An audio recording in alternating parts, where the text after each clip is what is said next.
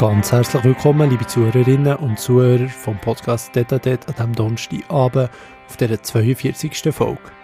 Es freut mich, hört ihr nach einer Weile wieder zu, was heisst Podcast Data Det. Das mal mit einem Gast, der mich durch unzählige Arena-Sendungen hat begleitet. Ich ihr immer gespannt und neugierig habe zugelassen, obwohl sie und ich politisch nicht immer auf der gleichen Wellenlänge sind. Es hat mich sehr gefreut, dass sie hier auf dem Podcast zu Gast war Los geht's mit einer sehr abwechslungsreichen Folge Podcast Dedatet. Viel Vergnügen mit der Regula Ritz. Also einfach mal ist es natürlich schön, nehmt ihr euch Zeit. Ähm, jetzt ist jetzt Schwing- und Alplerfest durch. Habt ihr das verfolgt oder ist das ganz euch vorbei? Oder?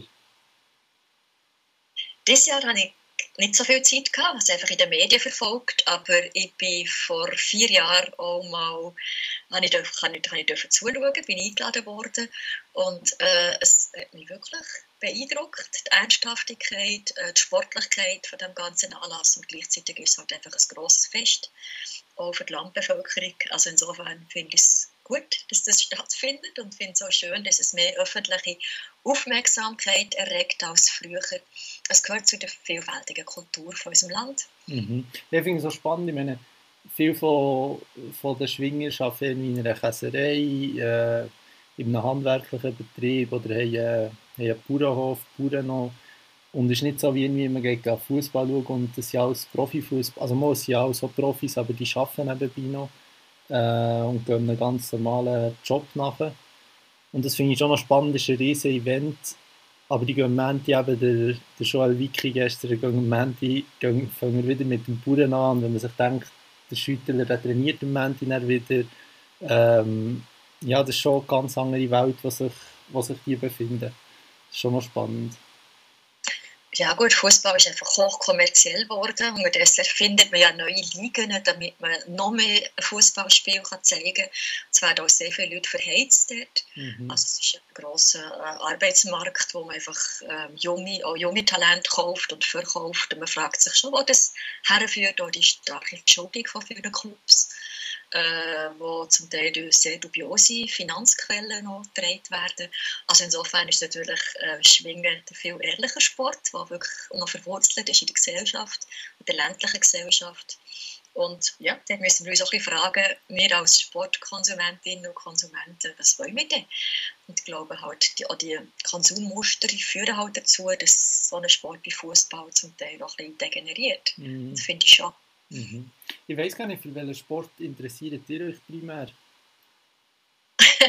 also selber mache ich möglichst einfache Sachen, wo ich keinen grossen Aufwand habe. Also säckeln, Velofahren, Wandern, Berg, Bergtouren, das ist so meine grosse Leidenschaft, weil ich da in der Natur bin.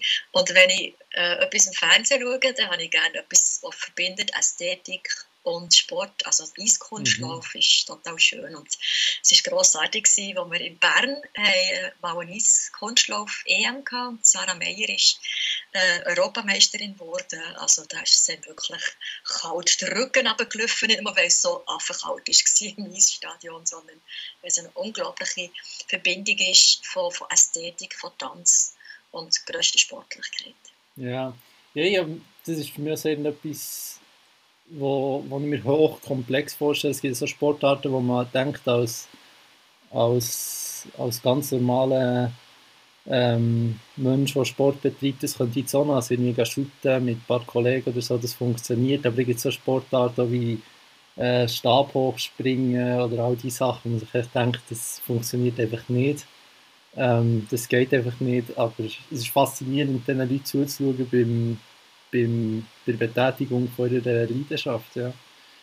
Ganz ein anderes Thema, ihr habt nach vielen Jahren in Politik ähm, seid noch Ständeratskandidatin gewesen, potenzielle Bundesratskandidatin, habt ihr den Rückzug von der Politik bekannt gegeben. Ähm, aus welchem Grund, wie ist das, also für mich ist es ein bisschen überraschend gekommen und mit welchem Grund, oder ja, aus welchem Grund habt ihr euch da dazu entschieden? Ja, der hat ja mal den Ständerat Rudi Noser interviewt und er findet, hat es gut auf den Punkt gebracht, dass es einen Moment gibt, er wird ja nicht mehr antreten, wo man sich muss überlegen, überlegen was, was macht man jetzt mit der nächsten Etappe von seinem Leben. Und ich bin im Frühling 60 geworden und bin seit über 30 Jahren jetzt in politischen Ämtern. Und zwar Kantonsrätin, also Grossrätin im Kanton Bern, ich war Exekutive der Stadt Bern, jetzt elf Jahre im Nationalen Parlament, Parteipräsidentin der Grünen. Und es ist immer so, ja, es ist, es ist Politik, das ist halt auch Wettbewerb von den Ideen, es ist kompetitiv, man muss sich da auf dem politischen Parkett täglich behaupten und gegen zum Teil wirklich schwierige Vorurteile herum sind. Das habe ich wahnsinnig gerne gemacht, wirklich mit Leidenschaft, aber jetzt habe ich gefunden, zwischen 60 und 70, das ist so die nächste Etappe, möchte ich gerne etwas machen, das erstens ein kooperativer ist und zweitens mein Wissen, meine Erfahrung, weil ich dort herbündelt wo ich das Gefühl habe, die grössten Probleme sind. Das ist im internationalen Bereich. Also wenn wir sehen, was jetzt die Covid-Pandemie alles hat ausgelöst immer noch in vielen Ländern vom Süden, äh, wie die ganze Wirtschaftskrise, Verschuldungskrise jetzt kommt, die natürlich auch noch verstärkt wird durch den Klimawandel und durch den Krieg in der Ukraine, dann denke ich, ja, sich dort einzusetzen für die Menschen, die es am allerschwierigsten haben, das ist etwas, was ich finde, ist dringender denn je in unserer Zeit. Und darum habe ich die Möglichkeit, wo mir geboten wurde, Präsidentin von Helvetas zu werden, der grössten, der grössten Entwicklungsorganisation von unserem Land, habe ich dann gepackt und habe gefunden, ich eigentlich meine bisherigen Arbeitsschwerpunkte jetzt sozusagen in die internationale Politik transferieren. Mhm. Ich etwas Neues gestartet und das fängt. Also offenbar sehr schön, wenn es, nicht, wenn es euch genauso Freude macht wie vorher die Politik. Ähm, habt ihr das Gefühl, zu einem gewissen dass ihr international mehr könnt bewirken könnt als jetzt in nationaler Politik? Nein, das glaube ich nicht. Also national ist auch wichtig, was die Schweiz für eine Entwicklungspolitik macht. Also man ist jetzt ja dran in der finanziell schwierigen Zeit wird jetzt die nächste Etappe von der Entwicklungszusammenarbeit diskutiert. Die Frage ist, woher fließt das Geld aus der Schweiz? Wie viel ist es? Wenn wir sie jetzt in der Finanzkrise auch bei uns, wird man ins Militär investiert, man hat Covid-Schulden und sollte gleichzeitig enorme grosse Probleme lösen, wie jetzt der Klimawandel äh, verhindern. Äh, er ist zwar schon stark jetzt äh, sichtbar, aber wir sollten doch an dem Klimaziel von Paris festhalten, dass die Erhitzung bei 1,5 Grad bleibt und nicht darüber raus, weil es sonst wirklich unkontrollierbar wird und das bedingt enorme Investitionen. Und hier zu sagen, wir dürfen die Leute nicht vergessen, die in den ärmsten Ländern von unserem Planeten leben, finde ich einfach sehr wichtig. Das hängt auch zusammen mit meiner Vorstellung von Gerechtigkeit, aber auch von, ja, so von globalem Denken. Also ich habe kürzlich mal den Astronaut, der einzige Schweizer Astronaut, Claude Nicolier, getroffen, der ja im All war und Weltraumteleskop da hat, hat geschafft und er hat es auch so beschrieben, man schaut auf den Planet Erde das ist der einzige, wo man heute nach Jahrtausenden alter Forschung eigentlich weiss, dass Leben existiert drauf im gesamten Universum. Und der Planet ist in einer totalen Krise drin und ein Teil von dem Leben, vor allem die Voraussetzungen, die die Menschen brauchen, um hier zu überleben, die werden immer mehr in Frage gestellt durch den Menschen. Mhm. Und die Verletzlichkeit von dem Planet und wie stark das als erstes eben die Leute trifft in den ärmsten Ländern, das macht mir schon große Sorgen.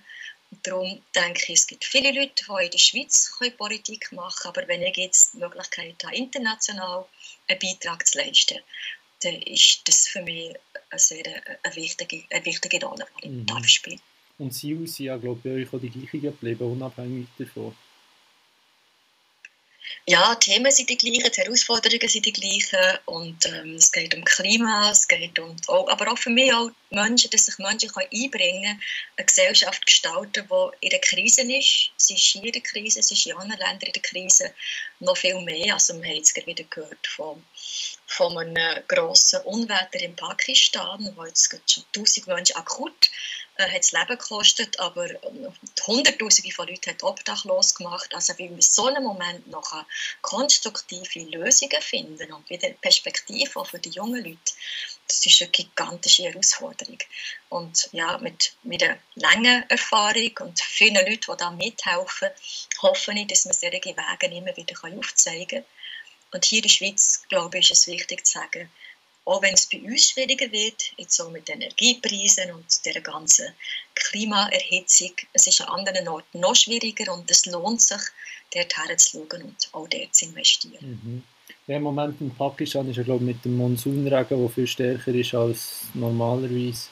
Ja, wie seht ihr das Leben zum Beispiel zum Zeitpunkt, wo Pariser Klimaziele erreicht sein auf der Erde? Was habt ihr da das Gefühl? Ja, wir haben wieder einen äh, Bericht von IPCC, also vom Klimarat, Weltklimarat, der die UNO beratet, der zeigt, ähm, es wird immer unwahrscheinlicher, dass wir die Ziele erreichen können, wenn wir sie nicht erreichen. Und auf diesen ähm, ja, politischen, politischen Kurs, wo wir jetzt sind, würden wir 2, 3, 4 bis 5 Grad Erhöhung herbringen äh, als, als Weltgemeinschaft. Und das muss man sagen, das ist die nackte Katastrophe. Also schon, wenn wir 3, 3 Grad erreichen, dann werden etwa 3 Milliarden Menschen auf dieser Welt nicht mehr dort können leben wo sie heute sind. Weil sie werden überschwemmt oder es ist riesige Trockenheit oder es ist eine Hitze, wo die Menschen gar nicht leben können äh, auf Tour. Und das bedeutet, sie müssen sich einen anderen Ort suchen, wo sie können überleben können, wo ihre Kinder können überleben können. Das würden wir hier alle auch machen. Und das führt automatisch zu riesigen Konflikten, weil sie dort hergehen, wo schon andere Leute sind. Mhm. Und man muss sich das wirklich in der ganzen ja, Gewalttätigkeit vorstellen, die das wird können auslösen Immer dann, wenn Menschen müssen, äh, migrieren aus, aus, aus ökonomischer Not heraus, hat es zu einem Clash geführt, dort, wo andere Menschen schon waren. Das hat zu vielen Kriegen geführt und das ist alles das, was wir uns nicht wünschen. Und darum ist wirklich alles, was wir machen, jeder Staat, aber auch jeder Mensch äh, für sich ist ein wichtiger Beitrag für eine, für eine Gesellschaft, für eine Zukunft von, von jungen Leuten, die entscheiden zwischen Hoffnungslosigkeit und Katastrophe und Perspektive. Und darum ist es so wichtig, alles, was wir machen, ist von einer enormen Bedeutung in dieser neuen Phase der Geschichte, in der wir uns heute drin bewegen. Mhm. Das ist sicher nicht eine wahnsinnig große Zukunft für uns. Ähm, die redet von Machen. Was habt ihr jetzt das Gefühl, was wir äh, das ist jetzt mehr moralische Komponente, aber was sagt ihr jetzt was man noch darf machen und was man nicht mehr darf, sollte, kann machen? Also mit Moral hat das für mich nicht so viel zu tun, sondern es ist eigentlich eine sehr rationale Frage, wie können wir uns als Menschen in dem Handlungsraum, den wir haben, das ist für uns jetzt vor allem die Schweiz natürlich, wenn wir hier leben, als Bürgerinnen und Bürger von diesem demokratischen Staat, was können wir dazu beitragen, dass junge Menschen wie dir, noch, noch jüngere, die Kinder von heute, die Frischgeborenen von heute, dass die, dass die noch einigermaßen eine gute Zukunft haben. Und ich glaube, insofern hat das mit Moral wenig zu tun, sondern mit Verantwortungsgefühl. Und was wir machen können, wissen wir schon lange. Also wir Grünen sind seit über 30 Jahren dran, aufzuzeigen, um was es geht. Es geht um eine andere Energiepolitik, erneuerbare Energien, keine fossile Energie mehr verbrennen, weil das lagert sich da in unserer, unserer Atmosphäre ab und verhindert, dass die Sonnenstrahlen wieder richtig zurückstrahlen und das ist wie ein Treibhausgaseffekt, der das auslöst. Es ist eine andere Mobilitätspolitik, ein anderes Konsumverhalten, aber schon bei der Produktion angefangen, dass man nicht linear immer mehr elektrische Geräte produziert, die man nach fünf Jahren oder nach einem Jahr wieder wegschmeißt, sondern eine Kreislaufwirtschaft ist, wo man die Ressourcen mehrfach kann brauchen und die knappen Rohstoffe. Also es ist eigentlich gar nicht so schwierig und es sind auch viele Unternehmungen schon lange auf diesem Kurs. Und was wir brauchen aus meiner Sicht sind mehr verbindliche Spielregeln, auch für Wettbewerbsgleichheit herzustellen, dass die, die vorausgehen, dass die nicht einen Wettbewerbsnachteil haben, wenn sie auch noch an die zukünftigen Generationen denken. Mhm. Und was habt ihr das Gefühl, es wird die Lösung sein? Also, seht ihr irgendwo Innovationen, die zur Lösung beitragen können? Oder seht ihr mehr vor allem Verbot, zum Beispiel, dass man auf, auf Flüge verzichtet, dass man kein Fleisch mehr, mehr isst und so weiter und so fort? Ich glaube, es braucht einen guten Mix von allem. Also es gibt Sachen, die muss man einfach verbieten. Schädliche, schädliche Produkte, schädliche Chemikalien muss man verbieten. Also man hat jetzt gerade das Fischsterben gesehen in der Oder, wo da offenbar ist von einer polnischen äh, Chemiefabrik, die mit Salzen und mit, mit giftigen Stoffen jetzt einfach Millionen von Fischen hat massakriert. Also da, das ist klar, Gewässerschutz ist eine klare Verbotsgeschichte. Man darf kein Gift in einen See und in einen Fluss leiten. Sonst würden die dort ja nicht mehr baden. Also es gibt, die Schweiz hat immer ist in vielen Fragen der vorausgegangen. Also wir zum Beispiel Phosphat verboten in Waschmittel. Und das weiss ich noch, das ist meine Generation. Es hat dann noch Waschmittel gegeben, die Phosphat hatten. Die Waschmittelbranche hat sich mit Händen und Füßen dagegen gewehrt, dass man das verbietet, von Staates wegen. Und sie hat gesagt, nie mehr wird irgendein Kleidungsstück sauber beim Waschen. Man hat es verboten und alle laufen immer noch in sauberen Kleidern. Also it's not a problem. Es ist einfach für die, die müssen die Umstellungskosten äh, zahlen, offenbar ein akutes Problem. Aber wenn für alle eben die gleichen Regeln gelten, dann ist es für die Wirtschaft eigentlich gut, gut machbar. Also ich finde, das eine ist Verbot, das andere ist Innovation.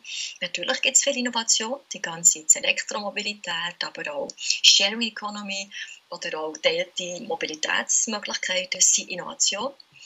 Die haben heute ein Handy, die können sich anmelden. Die BlaBlaCar zum Beispiel, die wollen von, von Bern nach äh, Florenz äh, fahren, kann auch jemand mitnehmen. Das kann man alles heute verlinken. Das ist schon Innovation und das andere ist verantwortungsvolles Handeln.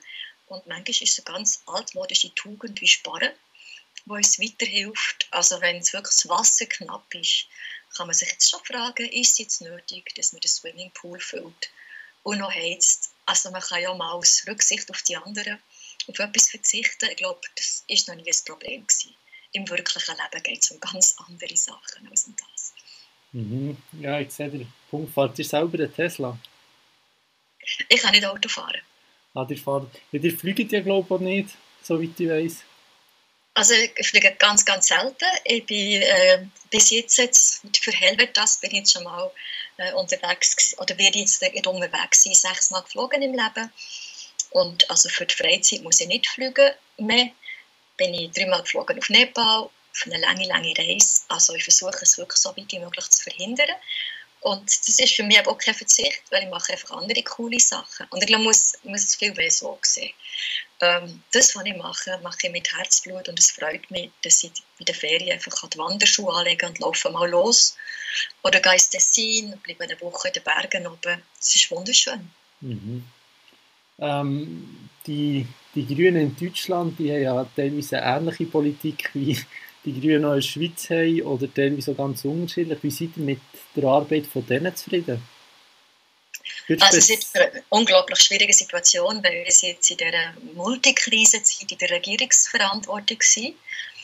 Und ihr habt gesagt, sie machen eine ähnliche Politik wie wir. Das heisst, auch, wir haben uns auch wirklich bewegt in den letzten Jahren. Es hat aber nicht mehr so viel mit Moral und Verbot und irgendwas zu tun, sondern mit Innovation und, und progressiver Politik.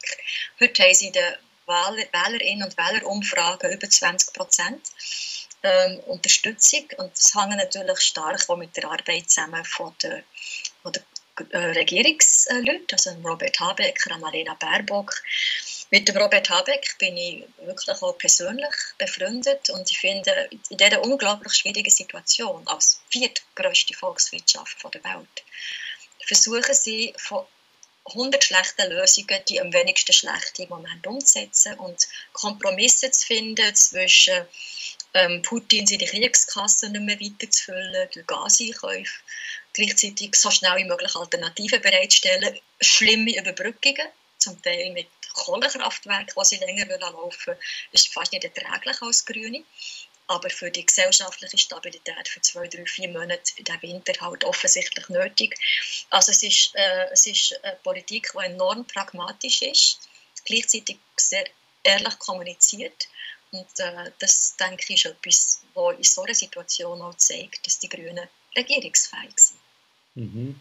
Jetzt apropos Wähleranteil, wenn man das Wahlbarometer äh, für die Wahlen 2023 anschaut, sieht es ja mit, äh, mit den Grünen weniger gut mehr aus als noch 2019. Was habt ihr das Gefühl, werden die Wahlen 2023 bringen? Ist sehr schwierig, das vorauszusehen, weil sich im Moment ja praktisch alle drei Monate die Weltlage wieder völlig verändert. Wir haben jetzt einen Sommer hinter uns, der hat wieder mal gezeigt, wie es wird aussehen in der Klimakrise. Wir sind schon mit drin. Es war wieder ein Jahr mit enormer Trockenheit, Wetterextrem, immer noch Bauern, die sehen, dass es so nicht weitergeht. Die halb, halb Europa wird ja von Dürre bedroht sein, wenn wir das 1,5 Grad Ziel nicht haben. Also ja, die Leute sehen, dass die grüne Politik vorwärts führt. Wir sind allerdings halt nicht die Partei, die die bequemsten Lösungen aufzeigt. Und das müssen wir, glaube ich, aushalten. Vor den letzten Wahlen war es eigentlich fast ähnlich. Gewesen. Die ganzen Wahlprognosen waren sehr, sehr viel tiefer als das, was wir am Schluss nachher haben Weil ich glaube, kurz vor den Wahlen haben die Leute gesehen, dass man halt schon konsequente Politik braucht und dass es sehr schnell muss gehen. Und darum ist für mich alles offen. Es hängt wirklich auch darauf an, wie sich die Welt verändert, wie stark die Wirtschaftskrise wird sein. Und stark wir können zeigen dass wir mit der Wirtschaft zusammenarbeiten. Viele Grüne sind heute auch in Unternehmungen drin, setzen dort eben progressive äh, auch ökologisch, aber auch unternehmerisch progressive Modelle um. Und wenn wir das besser kommunizieren können, denke ich, wird es sehr gut rauskommen. Mhm. Ja, ich sehe das. Ich bin, bin gespannt, wie es wird rauskommen. Aktuell ähm, hat es spannende Umfrageresultate gegeben. Aber ja, es ist, ist immer der unterschiedlich vom, vom definitiven Resultat. Ja, ja, das sind Umfragen und wenn man ein bisschen weiss, wie das passiert und, und was damit für Framings gemacht werden, muss man da auch ein bisschen vorsichtig sein. Aber es ist schon so, es, sobald natürlich so um Verteilungsfragen geht, sobald es den Leuten plötzlich Angst bekommen, dass sie ihre Energierechnung nicht mehr zahlen dann möchten sie gerne die Zeit von der billigen Energie zurück. Und da muss man leider sagen, also leider wenn man an die Folgekosten denkt und an die Folgen für die sozial schwächeren Leute, dass das äh, äh, nicht mehr so wieder zurückkommt. Es wird nie mehr so sein wie vorher. Und darum müssten wir jetzt können aufzeigen, und das machen wir auch, wie wir durch mehr Effizienz, durch persönliche kleine Sparmaßnahmen schon bereits einiges kann erreichen kann. Aber vor allem natürlich sind wir alle herausgefordert, Gemeinden, Kanton, Kantone, aber auch die Eidgenossenschaft, dass wir die ganzen Investitionen in eine ähm, ja, erneuerbare Energiewelt hinein, die auch wieder tragbar ist für alle Leute, dass man das kann zahlen kann. Das muss man jetzt halt durch, durch grosse Investitionsbeiträge auch jetzt beschleunigen, sonst klappt es nicht. Das kann nicht die Einzelnen zahlen, dass mhm. wir jetzt aus der fossilen Energie aussteigen und die erneuerbare gehen, sondern das ist eine gemeinsame Aufgabe, wo alle nach den Möglichkeiten, ihren ökonomischen Möglichkeiten müssen mittragen müssen. Mhm. Aber irgendwo so, mir ist es manchmal paradox, zum einen möchten, möchten die Grünen eben nachhaltige Energiequellen und zum anderen geht es nicht, das, einen Staumauer zu erhöhen wegen irgendwelchen Tieren, die dort leben. Das ist irgendwo ein Widerspruch in sich, oder nicht? Es wäre ein Widerspruch, wenn es so wäre, aber es ist natürlich nicht so. Also das sind eben so Framings, die auch die Medien verbreiten oder wo unsere politischen Gegnerinnen und Gegner verbreiten. Ich habe mit dem Albert Rösti schon hundertmal über das diskutiert. Wir Grünen unterstützen sehr viele äh, auch Wasserenergieausbauprojekte, äh, zum Beispiel das Trift-Projekt im Kanton Bern unterstützen wir Grünen und die Umweltverbände übrigens auch. Lago Bianco im Graubünden. Also es gibt sehr viele Themen äh, und sehr viele Projekte, die wir ganz konkret unterstützen. Wir haben uns wie keine Partei eingesetzt für Ausbau Windenergie im Kanton Watt, in den Jurahöhen äh, oder im Kanton Jura äh, haben sich die jurassischen Grünen als einzige für eine Geothermie-Nutzung ausgesprochen. Also wir sind völlig äh, konstruktiv mit unterwegs. Äh, wo wir dort wirklich auf Bremse stehen, ist, wenn es um Restwassermengen geht, weil es macht ja keinen Sinn, eine Krise zu lösen, indem wir eine andere verstärken, nämlich die Biodiversitätskrise, die auch eine sehr äh, besorgniserregende Geschichte ist. Also wir sind sehr pragmatisch, vernünftig unterwegs und äh, ich glaube, das ist sehr wichtig, dass man auch sieht, dass das, was man über uns erzählt, nicht immer dem entspricht, was ist. Ich sehe das.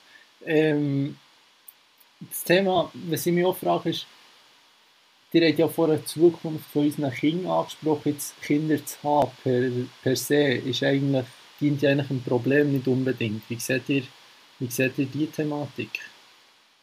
Also das sind ganz persönlich private Entscheidungen, wo die Politik nichts drin zu suchen hat, aus meiner Sicht. Mhm. Also wenn ich kenne viele junge Leute, die jetzt eine Familie haben gegründet, die unglaublich glückliche Eltern sind und dass wir alle Verantwortung haben, dass die Kinder eine gute Zukunft haben, finde ich, finde ich das, das ist unser, unser Thema.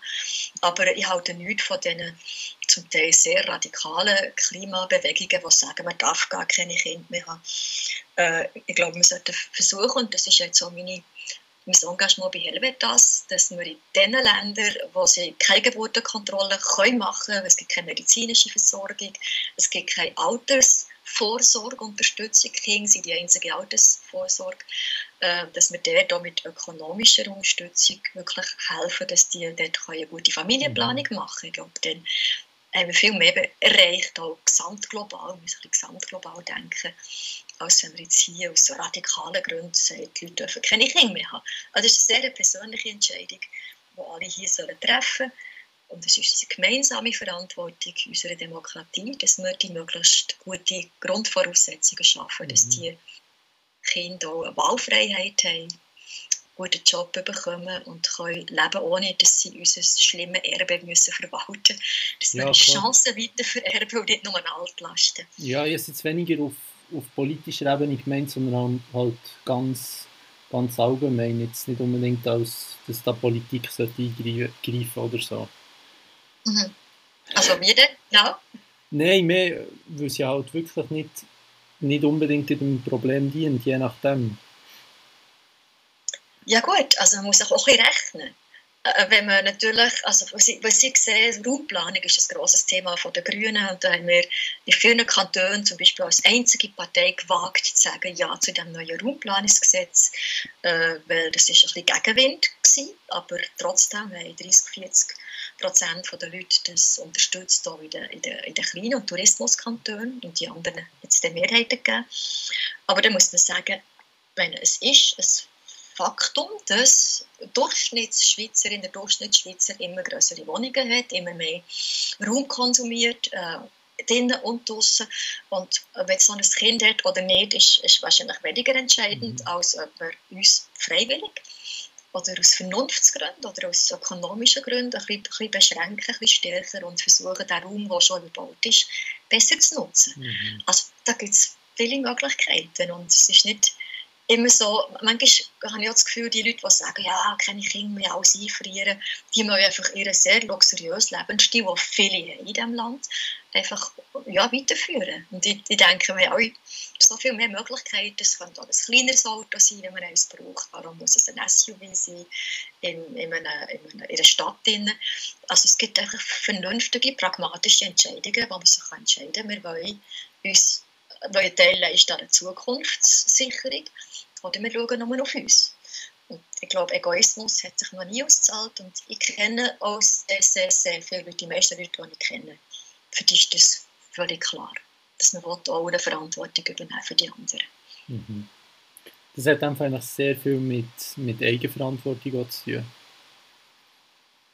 Ja, wir leben in einer Demokratie. Ich gehe davon aus, dass die Leute, die hier wohnen, nicht nur können entscheiden in welche Richtung das es soll gehen bei einer Abstimmung, sondern dass wir so als gute Demokratinnen auch auf das Gesamtwohl unsere Verantwortungen übernehmen. Mhm. Da bin ich sehr froh, dass viele junge Leute heute sich in der Politik engagieren und die Verantwortung wollen übernehmen Wir feiern ja nächstes Jahr 175 Jahre Bundesverfassung. Und wenn man sieht, die Bundesverfassung, wo wir heute so stolz sind drauf, die in Europa wirklich die erste ähm, bleibende Verfassung war, die man weiterentwickelt die ist von jungen Leuten gemacht worden, die einen radikalen Bruch mit dem gemacht haben, was vorher war. Also dann war das äh, Fortschritt. Gewesen. Und heute, wenn ich die jungen, auch Klimastreik bewegten Jungen höre und auch die Reaktionen auch im Bundeshaus, wenn sie sich da auf dem Bundesplatz treffen, ja, das ist ja völlig übergeschnappt, total radikal. Dann denke ich, ja, so radikal sind die Vorfahren von uns gewesen, äh, 1847, wo es sogar einen Bürgerkrieg gegeben und 1848, wo sie die neue Bundesverfassung gemacht. Also manchmal muss eine Generation halt dort die Welt neu erfinden und ich glaube, wir sind so eine Zeit der Brüche wo das wieder nötig ist. Mhm. Äh, apropos, apropos Junge und Bundeshaus, hat das Gefühl, die Jungen sind, sind nach wie vor stark hungervertreten im, im Bundeshaus? Bei den letzten Wahlen ist es stark verbessert worden. Auch im Ständerat übrigens. Dort hat es jetzt ein paar Junge, sie als mhm. junge grüne Frauen. Äh, sie müssen jetzt dann noch gegen ziemlich viele Vorurteile ankämpfen, dass man ja, um 40 ist. Es gibt ja junge Frauen im Ständerat von der FDP, die in Ständerat gewählt ist worden. Ja, aber auch wir haben Lisa Malzon zum Beispiel, die ist Ständerätin von Genf, Grüne, ist fast gleich alt, ein paar Monate älter als sie. Aber nein, es sind mehr Junge da, aber es ist klar, es ist immer noch eine Minderheit. Und ich hoffe, bei den nächsten Wahlen wird es noch äh, verbessert, im Sinne von, dass wirklich Generationen auch in den Entscheidungen vertreten sind. Mhm. Was denkt ihr, wer Nachfolger von Hans Stöckli wird, der ja aus dem Stöckli zurücktritt? Das wissen wir nicht, wir wissen noch gar nicht, wer alles antritt, aber es ist für mich klar, dass sicher mindestens ein Ständeratssitz im Kanton Bern muss auf die progressiv-rot-grüne Seite und wer es dann wird sein, wird die Bevölkerung entscheiden. Ja, eventuell ja vielleicht eine Frau. Frau ist auch möglich, natürlich. Also ich bin ja vor drei Jahren angetreten als, als, äh, als Kandidatin von der Grünen, die auch die Gleichstellungspolitik hätte vertreten. Ähm, ich glaube, man kann Angebot machen. Am Schluss sind es die Bürgerinnen und Bürger, die entscheiden. Aber es gibt immer wieder äh, junge Frauen, jetzt zum Beispiel in Thun, wo eine junge grüne Frau für das Stadtpräsidium kandidiert, die eine Auswahl ermöglichen und auch eine Erneuerung. Mhm. Ja, die sprechen Andrea Dömero an. Äh, genau. Ihr das Gefühl, sie hat eine Chance? Ich weiß es nicht. Sie, sie bietet eine Auswahl. Und manchmal finde ich es in der Politik noch interessant. Man redet ja viel von Wettbewerb im, im ökonomischen Bereich und Unternehmungen, die, die kämpfen um die beste Lösung, die besten Preise, whatever. Politik ist ja auch ein Wettbewerb um Ideen und Lösungen. Und oft ist es so, wenn es dann wirklich einen Wettbewerb gibt, dann sind die, die der Macht sind, auch nicht zufrieden. Aber das gehört jetzt halt zur Politik wie zum Sport und wie zu der Wirtschaft. Es braucht einen Wettbewerb, es braucht eine Auswahl. Und darum bin ich froh, dass sich Andrea Dömeron als Stadtpräsidentin zur Verfügung stellt. Ja, ich bin auch gespannt auf die Wahl und dir als ehemalige Tunerin ja sicher auch. Ja, genau.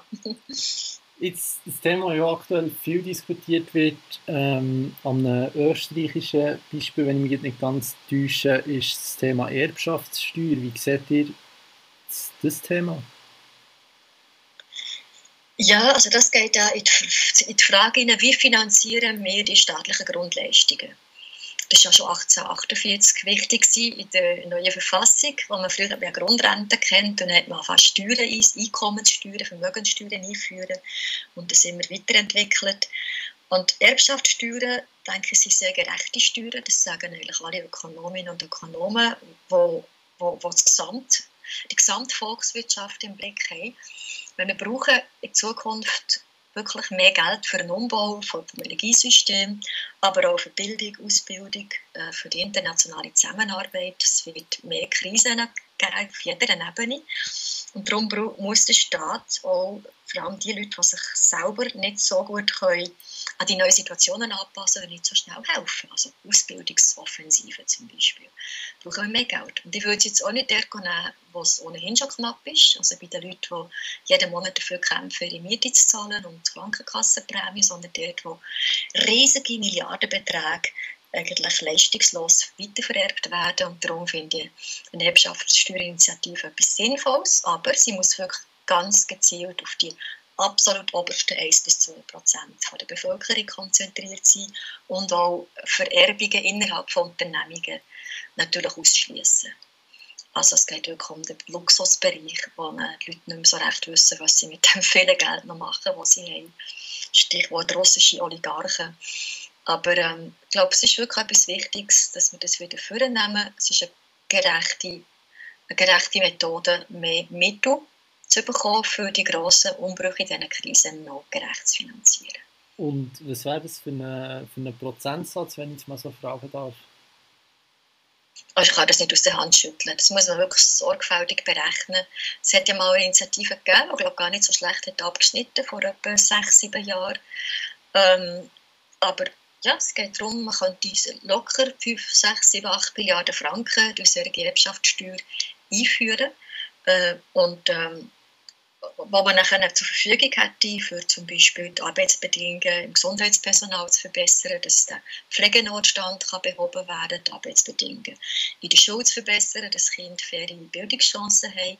Also es geht wirklich äh, um den absolut reichsten Teil von der Schweiz, wo, wo Geld weiter äh, einfach überkommt aus der Familie raus und nicht, das soll behalten natürlich auf jeden Fall, das soll nicht äh, weggenommen werden, sondern ein Teil davon nachher in die Staatskassen abliefert, für hier Allgemeinwohl zu verbessern. Mhm. Also das schadet wirklich gar niemandem, außer den paar wenigen, die davon betroffen sind. Darum verstehe ich nicht, warum man sich über so eine, so eine Geschichte so kann echauffieren kann, wie das zum Teil in der Politik schon wieder losgegangen ist. Wie würdet ihr das dann zum Beispiel jetzt bei, bei internen Regelungen für Firmenübergabe innerhalb der Familie ähm, abhandeln? Also Aber das, das muss wirklich klar regeln, dass das, was weitergeht, was in der Firma bleibt, der investiert wird in die Weiterentwicklung von der Firma, das sollte natürlich nicht betroffen sein. Das mhm. ist klar. Es geht wirklich um Erbschaften, die nicht gebunden sind an das Unternehmen, die in den Konsum hineingehen, die können Teil die können Teil davon für das Allgemeinwohl einsetzen. Es ist ja dann für diese Summen ist der gleiche Teil, den eine vierköpfige Familie in Bümplitz abliefert äh, auf dem Einkommen jedes Jahr, also wo der viel, viel, viel stärker äh, zu Buche schlägt, wenn man sieht, auf was man dann muss verzichten muss. Wenn der die Steuern zum Beispiel würde steigen, wenn man in der gerechteren Form könnte einführen Aber wie gesagt, wie man es dann genau ausgestaltet, das muss man wirklich sehr sorgfältig auch mit Unternehmen zusammen anschauen, damit man dort keine Fehlallokationen drin hat und keine, äh, keine, keine, Fehlauswirkungen, die man nicht hat wollen. Also mhm. das, so etwas muss sorgfältigstens langfristig äh, detailliert entwickelt werden. Das kann niemand aus dem Ärmel schütteln. Mhm. Ihr habt vorhin angesprochen, äh, äh, die Altersvorsorge in der Schweiz und auch weltweit in anderen Ländern im Zusammenhang mit, mit dem familiären Nachwuchs. Wie steht ihr zum Thema Aktienrente zum Beispiel? Aktienrente? Genau. Tell me. ja, im, im Sinn von, dass ihr in Aktien investiert und dadurch eure, eure Rente finanziert. Ähm, das würde ich jetzt Ende nicht empfehlen. Also meine Aktien, Aktienmärkte sind auch sind Risikomärkte. Und also, man muss erstens mal Geld zur Verfügung haben, wo man dort investieren kann. Das, ein, grosst, ein Großteil der Bevölkerung hat das nicht. Also durchschnittliche Spar, äh, Sparbatzen, die die Leute haben, ist so 30.000, 40.000 Franken, wo man dann noch für einen Zahnarzt und anderes muss auf die Seite tun. Also das ist jetzt nicht Geld, das man unbedingt würde Aktien anlegen Und was ja im heutigen Rentensystem in der Schweiz wirklich gut ist und sozial ist, ist, dass Arbeitgeber und Arbeitnehmende beide einen Teil zahlen. Also wenn ihr das alles privat wollt finanzieren was heute über die solidarische AHV vor allem finanziert wird und was auch über das, über das Pensionskassensystem auch von den Arbeitgebern getragen wird, dann müsst ihr unglaubliche Überschüsse haben, dass ihr das könnt investieren Gut, es wäre ja wie also, jetzt, äh, wo ein Teil in die AHV fließt vom Lohn, den man monatlich verdient, würde einfach ein Lohn noch in ein Unternehmen fließen, respektive Aktien, die dann auch wieder, wiederum Gewinn ausschütten.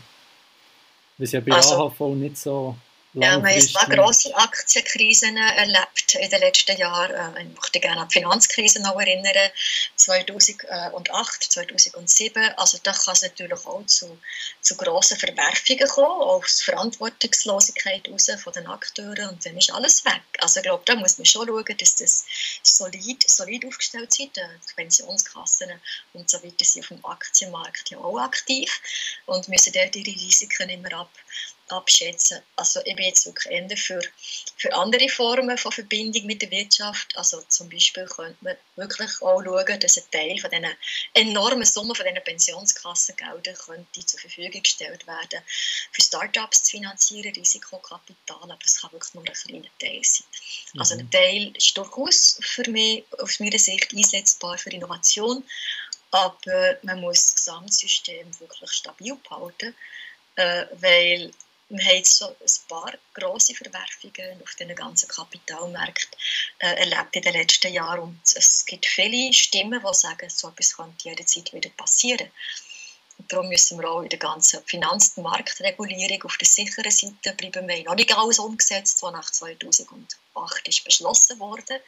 Und dort muss man dranbleiben, sonst verspekulieren sich wieder Grossbanken oder, oder, oder andere Unternehmungen und dann, dann nehmen sie die anderen wieder mit und dann kann es riesige, riesige Verwerfungen geben. Mhm. Wie, also, wie sieht die AHV-Vorlage im September? Ja, es ist eine völlig undankbare Geschichte von allen Seiten her. Ich habe sehr eingesetzt für einen Kompromiss, der vor fünf Jahren ist gescheitert in der Abstimmung, wo man die AHV-Pensionskasse zusammengenommen hat. Das wäre für mich eine gerechte Lösung gewesen und jetzt ist es wirklich schwierig. Wir kaufen eine Katze im Sack, wenn wir nicht wissen, was mit der Pensionskasse passiert, wo die Frauen massivstens diskriminiert sind. Und ähm, darum, ja, also ich werde jetzt Nein stimmen, aber auch nicht begeistert. Okay, ja, ich sehe das. Ähm, wir haben vorher über, über den Aktienmarkt geredet. Ähm, die Regularitz, tut die ihr Geld investieren oder ist das beim, beim Gerhard André auf seiner Bank oder wie sieht das aus? Ja, ehrlich gesagt habe ich gar nicht so viel Geld, das ich investieren kann, weil ich habe selbst schon investiert, nämlich in Menschen und in Projekte. Also ich bin, ja, ich habe wirklich sehr viel investiert in zum Teil auch kleine Unternehmungen, aber nicht, dass etwas zurückkommt, sondern mehr so Start Starthilfe und, und ja, viele Leute, die ich Hilfe unterstütze und Non-Profit-Organisationen und Projekte und Kultur, also das fließt dort her. Und äh, von dem her bin ich jetzt für den Aktienmarkt sicher nicht eine attraktive Neuentdeckung. Ja, also das sind nicht bei Nationalratskollegin Martuja Blocher in Ems Chemie investiert würde sich wahrscheinlich lohnen, wenn ich das umverteilen könnte, aber ich weiß nicht, ob sie mir gerne dabei hätte. Man müsste aber wahrscheinlich schon ein bisschen mehr Startkapital mitbringen. Nein, also ich habe einen anderen Weg gewählt. Ich bin wirklich mit 21 habe ich angefangen Geld verdienen und seither durchgehend äh, in der Schule, in der Forschung. Und das ist halt nicht, es ist nicht etwas gewesen, wo man sehr viel Geld hat verdient und ich habe Politik gemacht nebenher. Und weil ich jemand bin, der nicht, ja, ich, ich muss ehrliche, ehrliche Verhältnisse haben. Ich kann nicht für ein Unternehmen arbeiten oder für die Schule oder für, oder für aber in Forschung eine halbpatzige Arbeit machen, sondern wenn ich nebendran noch ein Grossratsmandat habe, wo ich 40 Prozent dafür bügle, praktisch unzahlt, dann reduziere ich halt meine Erwerbsarbeit. Mhm. Sonst habe ich ein schlechtes Gewissen oder muss 24 Stunden am Tag arbeiten und auf, auf Tour geht das auch nicht. Das ist nicht also, nachhaltig. Nein. Sehr gut. Ja, ich glaube, das ist ein guter Schluss. Ich danke vielmals für eure Zeit. Merci vielmals für den tollen Podcast, wo wir so viele verschiedene Leute kennen. Und äh, alles Gute euch auch beim weiteren beruflichen Weg. Der führt vielleicht mehr so zu Aktien. Ja, das, Aktienportfolios, die verwaltet werden. Das war es mit der 42. Folge vom Podcast Detatet und der Regularitz. Falls ihr ein Feedback habt zum Podcast, würde mich das sehr freuen. Könnt ihr gerne direkt schreiben. Und sonst hoffe ich natürlich, dass es euch gefallen hat. Ich wünsche eine gute Zeit, macht's gut, alles Gute, ciao zusammen und bis in einer Woche, wenn es wieder heisst Podcast Detatet.